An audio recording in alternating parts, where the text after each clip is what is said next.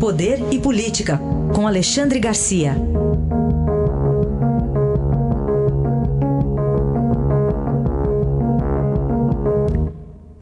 Alexandre, bom dia. Ah, sim, bom dia, Carolina. Olá, bom dia. Começamos falando de algumas decisões judiciais, né, Alexandre? Pois é, eu diria o seguinte: são três decisões de ontem que eu aconselho as pessoas a não contarem a seus amigos eh, europeus, digamos, que eles não vão acreditar. Vão achar que a gente é mentiroso. Por exemplo, o Renato Duque virou réu de novo. Né? Ele era aquele diretor de serviço da Petrobras, que dizem que foi Zé Disseu que botou lá, e foi, então, é réu mais uma vez. Ele já foi condenado sete vezes. Né? Ele tem penas de 124 anos de prisão. Agora, não contem que ele só ficou cinco anos e que agora está saindo, eh, levando a tornozeleira eletrônica para passear, que não vão acreditar. Né? Depois tem outra. Devolve, eh, eh, libera bens do, do Marcelo Odebrecht. Aí foi a Justiça de São Paulo. 143 milhões, não é pouco. E mais, isso seria parte de 217 milhões que Marcelo recebeu da Odebrecht, da construtora, para concordar com a delação. Também não dá para contar para um estrangeiro que eles não vão entender. E nem a gente vai conseguir explicar direito isso. E, por fim, a Justiça Eleitoral de São Paulo bloqueou 11 milhões e 300 mil de bens de Alckmin, do tesoureiro da campanha dele, de um assessor, né, que teriam sido pagos pela Odebrecht.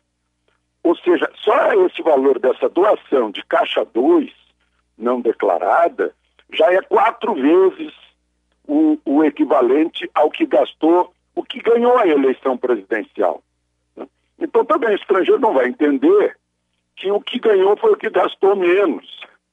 Tem gente que gastou 60 milhões e que ainda estão contestando a chapa por, por excessos, agora excesso de excesso de, de rede social. Então tem coisas que acontecem aqui que é bom que a gente não conte para não passar por mentiroso. Vamos falar também sobre o ministro da Justiça e a resposta à ministra Carmen Lúcia do Supremo?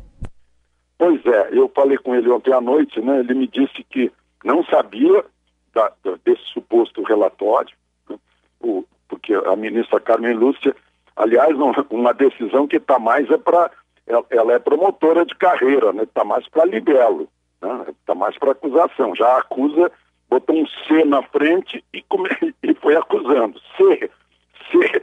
Aí ele me disse que é, se houvesse esse, o que está no C aí, indicativos de ilegalidade, que até agora não foi encontrado, mas que tão, abriram sindicância para saber se está acontecendo alguma coisa hoje, para evitar o futuro, e eliminar qualquer desconfiança, porque não há espaço para perseguição.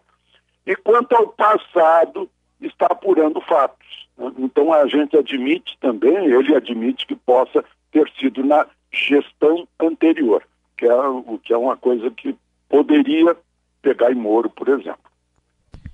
Para a gente fechar, Alexandre, tem operação da Polícia Federal em andamento. Um dos presos, secretário de Transportes Metropolitanos aqui do governo paulista, o Alexandre Baldi.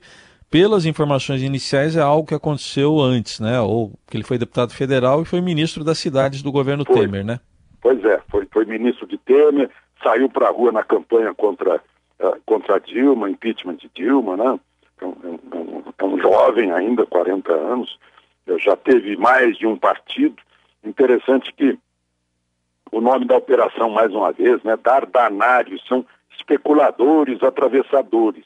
Está pegando gente de São José do Rio Preto também, de Petrópolis, de Goiânia, Goiânia, aqui de Brasília, são seis mandados de prisão eh, determinados pelo juiz Marcelo Bretas. Então é, é, é a, a, a Lava Jato na rua, né? Porque muita gente estava pessimista, puxa, querem acabar com a Lava Jato, a Lava Jato isso, não pega tucano, não pega gente de governo tucano e está aí, tá aí pegando. Né? É, um, é um choque, sem dúvida, para o governo de, de, João Dória, né? Uh, ter um secretário preso pela Polícia Federal. Vamos, vamos esperar os desdobramentos aí para saber uh, o que foi, o, o que estão pegando aí, que, que, de, de que tipo de crime essas pessoas estão sendo. Muito bem, vamos acompanhar então para saber. A operação é ligada à área da saúde e ele é secretário dos transportes metropolitanos. Por isso que vamos ver o que, que é, se é de alguma coisa de agora ou também de, de outros momentos aí da carreira dele. E este foi Alexandre Garcia, que volta amanhã ao Jornal Dourado. Obrigado, Alexandre. Até amanhã. Até amanhã.